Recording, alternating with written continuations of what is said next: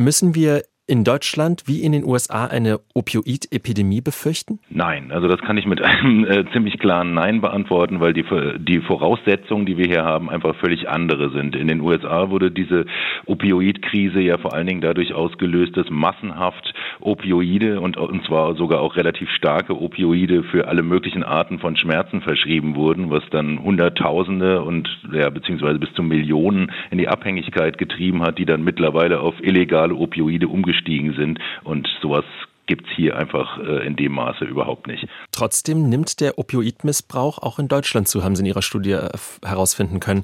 Warum? Ja, also äh, das, was wir untersucht haben in unserer Studie, ist im Grunde genommen ein recht spezielles Phänomen, ähm, dass unter anderem Opioide, auch Benzodiazepine, also andere medizinische Beruhigungsmittel, seit einigen Jahren von, ja, insbesondere von Rappern äh, propagiert wurden und es damit sozusagen in jugendliche Drogenkultur einzug Einzug gehalten hat. Und das ist eigentlich auch so eines der wesentlichen Ergebnisse. Es sind in erster Linie junge Leute, Jugendliche und junge Erwachsene, die sowieso eine gewisse Affinität zu Drogen haben. Also die meisten von denen haben nicht nur Cannabis, sondern auch noch Kokain, Ecstasy und ähnliche Stoffe ausprobiert und äh, haben das dann mit quasi in ihr Repertoire aufgenommen.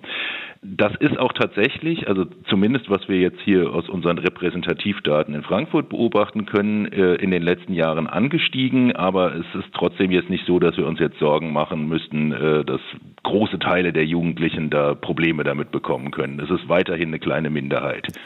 Jetzt ist die, der Anlass, Drogen zu nehmen, eine Sache. Auf der anderen Seite müssen die Drogen ja überhaupt erst da sein, beziehungsweise in dem Fall die Opioide, die Schmerzmittel. Sie haben skizziert, wo die in den USA hergekommen sind. Wo kommen die in Deutschland überhaupt her? Ja, also wenn wir hier von Opioiden reden, ist das erstmal, sind das erstmal relativ schwache Opioide, also relativ gesehen, ähm, bedeutet, dass sie immer noch relativ äh, starke Wirkungen haben, aber es sind eben solche Stoffe wie Tilidin oder auch Codein.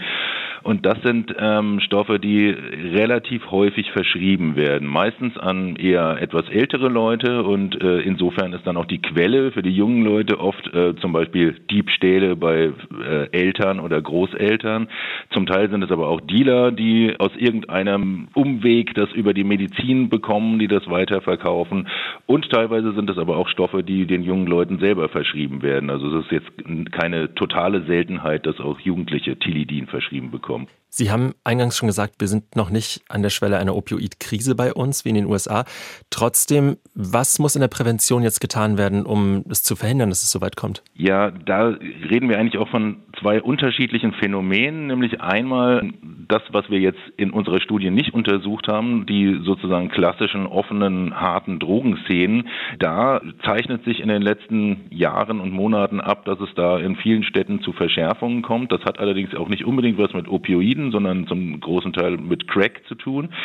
Aber äh, auch da steigen seit einiger Zeit die, die Drogentoten an. Also das hat wahrscheinlich auch einfach was insgesamt mit der krisenhaften Situation äh, in der Gesellschaft äh, zu tun. Zum anderen äh, aber eben dieses Phänomen bei den jungen Leuten, das vor allen Dingen über die Jugendkultur vermittelt wird. Und da habe ich ja jetzt auch schon mal so ein kleines bisschen Entwarnung gegeben, dass es also eben vor allen Dingen die sind, die sowieso schon gewisse psychische Probleme mit sich bringen. Und um die muss man sich auch ganz besonders kümmern, dass man da vernünftige Therapien findet und äh, unter Umständen auch eine vernünftige Medikation, dass äh, solche Leute eben nicht sich selber medikalisieren. Das andere ist, gerade bei sehr jungen Leuten, die solche Drogen vielleicht mal ausprobieren, da sollte man zusehen, dass man Botschaften vermittelt, dass damit einfach nicht zu spaßen ist und dass man davon körperlich abhängig werden kann. Und das war vielen von diesen Jugendlichen vorher nicht bewusst, bevor sie das ausprobiert haben. Und das sind auf jeden Fall Botschaften, die es zu vermitteln gilt. Die interessantesten Interviews zu den spannendsten Themen des Tages. Das ist SWR aktuell im Gespräch. Jetzt in der ARD Audiothek abonnieren.